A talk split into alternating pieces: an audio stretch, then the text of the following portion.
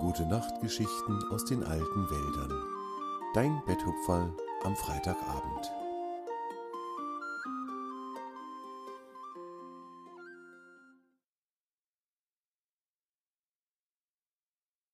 Ein stacheliger Nachbar für Jahre. Jahre, der fröhliche Biber fühlte sich sehr wohl in den alten Wäldern. Er war vor einiger Zeit an den oberen Bachlauf des Forellenbachs gezogen und hatte sich dort einen gemütlichen Bau errichtet. Mit den anderen Tieren hatte Jahre schnell Freundschaft geschlossen, und auch bei Torm, dem ältesten der Bäume, fand er sich sehr oft ein, um ein Schwätzchen zu halten. Jahre hatte zuvor weit entfernt am großen Fluss gelebt, und er wusste so viele spannende Geschichten zu erzählen, die von großen Vogelschwärmen handelten, von fliegenden Fischen und auch von Wasserschlangen, die so dick und lang waren wie eine Birke. All diese Geschichten hörten Torm und die Tiere sehr gerne, denn sie waren immer neugierig auf Berichte aus anderen Teilen der Welt. So konnten sie immer Neues kennenlernen, und das gefiel allen sehr. Jahre war fast immer fröhlich und freundlich, selten erlebte man ihn mürrisch oder gar ärgerlich. An manchen Tagen besuchte ihn Zwange, der kleine Fuchs. Die beiden waren gute Freunde, seitdem sie sich auf einem von Zwanges Ausflügen getroffen hatten. Und weil Zwange ja vor einiger Zeit auch schon auf dem großen Fluss gefahren war, hatten sie sogar einige gemeinsame Erinnerungen. Heute war Zwange sehr früh aufgestanden und zu einem Ausflug aufgebrochen. Swange mochte es sehr, wenn die Welt zu einem neuen Tag erwachte.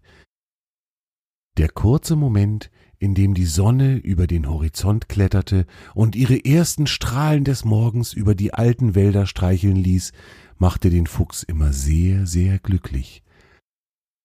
Dann freute er sich auf den Tag und auf all die Erlebnisse, die auf ihn und seine Freunde warten würden. So war Swange auch heute schon weit vor Sonnenaufgang am Forellenbach unterwegs und schaute in der Morgendämmerung den Forellen zu, wie sie im Bach spielten.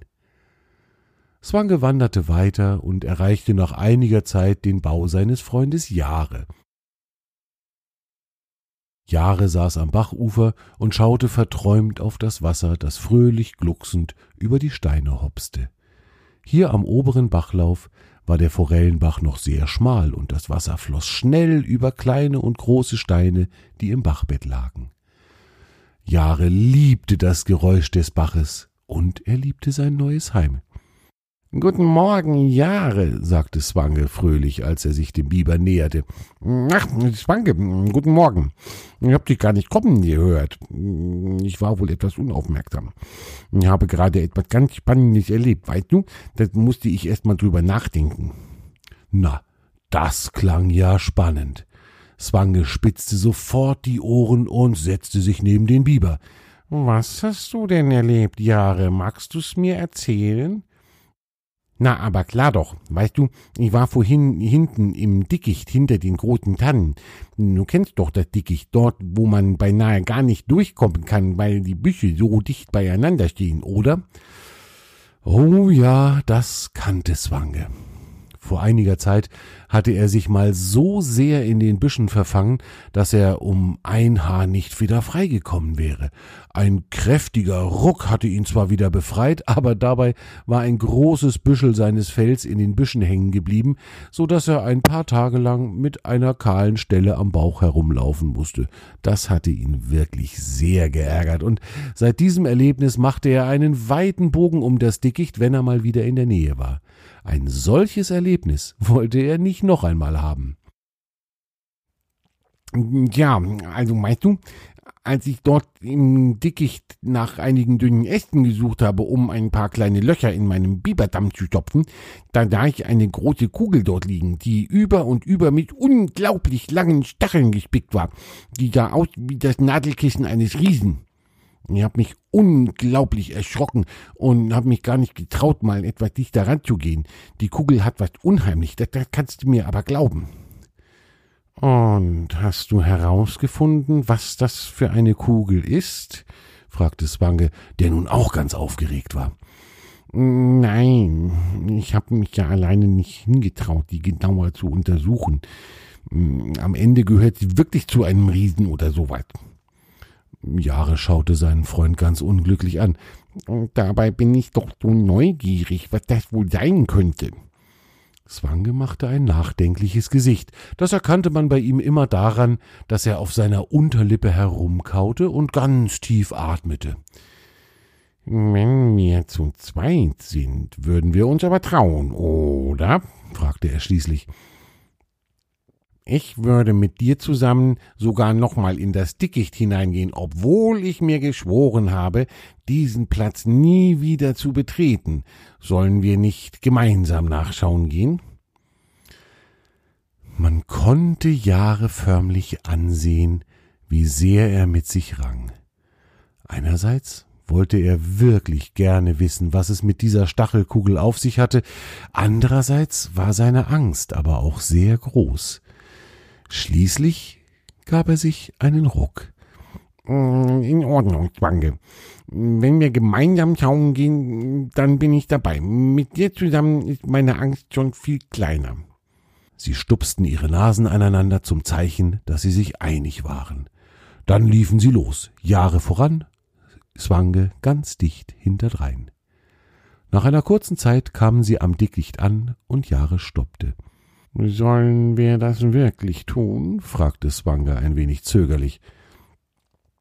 Aber ja, jetzt wo wir doch schon mal hier sind, dann wollen wir das Abenteuer auch bestehen, meinst du nicht? antwortete der Biber, der nun schon wieder viel zuversichtlicher klang.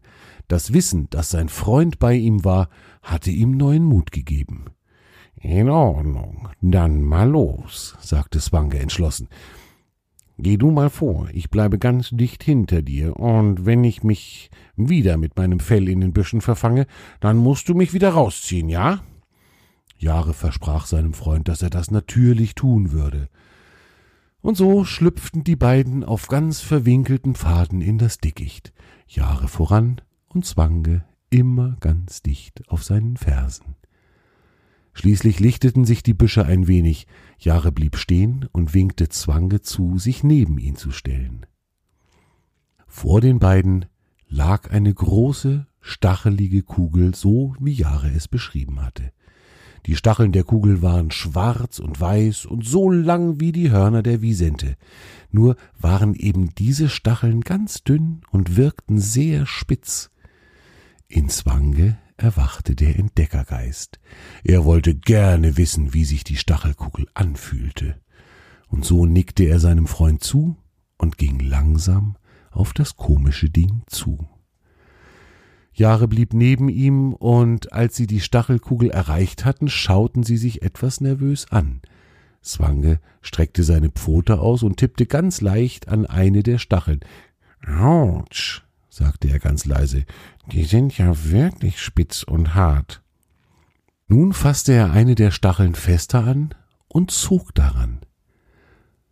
Und plötzlich bewegte sich die ganze Kugel, sehr schnell bewegte sie sich sogar, und Zwange und Jahre fielen vor Schreck hintenüber auf den Waldboden. Ey! Was soll denn das? Wer rupft mir denn hier meine Stacheln aus? Eine sehr ärgerliche Stimme kam aus der Stachelkugel. Zwange und Jahre waren so erschrocken, dass sie keinen Ton herausbrachten und mit weit aufgerissenen Augen auf das Kugelding starrten. Nun schob sich langsam eine lange, spitze Nase aus dem Stachelgewirr heraus, über der zwei sehr ärgerliche Knopfaugen funkelten. Das kann ja wohl nicht wahr sein. Kann man hier nicht mal in Ruhe schlafen, ohne dass einem die Stacheln rausgezogen werden?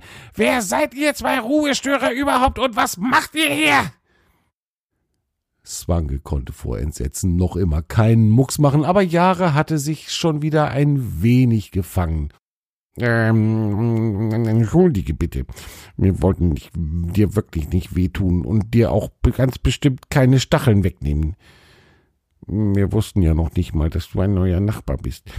Ich hab dich vorhin hier liegen sehen und wusste überhaupt nicht, was oder wer du sein könntest.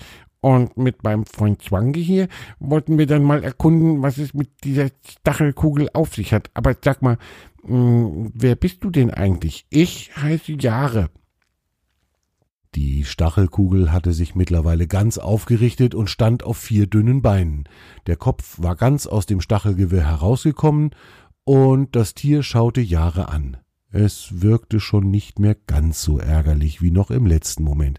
Ich bin ein Stachelschwein, sieht man ja wohl, oder? Und ich heiße Kena. Ich bin gerade hier in dieses Dickicht eingezogen, dass ihr es nur wisst. Jetzt war auch Swange wieder etwas ruhiger geworden und fand Worte, um Kena um Entschuldigung zu bitten.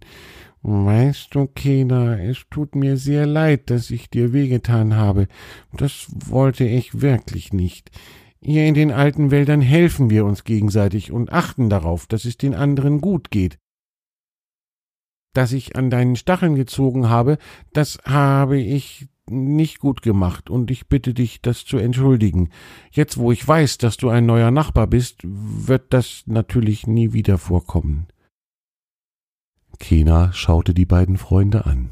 Ihr Blick wurde freundlicher. Na, wenn ihr noch nie ein Stachelschwein gesehen habt, dann konntet ihr das ja auch nicht wissen, was ihr da vor euch habt. Hm, ist ja eigentlich auch gar nichts Schlimmes passiert. Ich bin nur manchmal etwas schlecht gelaunt, wenn mich jemand so aus dem Schlaf reißt. Und gestern hatte ich eine sehr, sehr lange Wanderung und war unglaublich müde. Aber sag mal, wieso nennt ihr mich eigentlich gleich Nachbarin? Oh, das ist hier in den alten Wäldern so, weißt du, sagte Jahre fröhlich. Wenn hier jemand ankommt, der mit uns leben möchte, dann ist er unser Nachbar und herzlich willkommen. Wir alle kommen sehr gut miteinander aus und helfen uns gegenseitig. Ich bin auch noch gar nicht so lange hier und trotzdem fühle ich mich schon ganz zu Hause. Das wird dir bestimmt auch so gehen. Warte mal ab, bis du Torm kennenlernst. Tom? fragte Kena verwundert. Wer ist denn das? Tom? Das ist der älteste der Bäume, sagte Swange. Er ist der Freund aller Tiere, und niemand kennt schönere Geschichten als er. Du musst ihn unbedingt mal kennenlernen. Und hier endet der erste Teil der Geschichte über Kena. Am nächsten Freitag lernt Kena dann Torm, den ältesten der Bäume, kennen.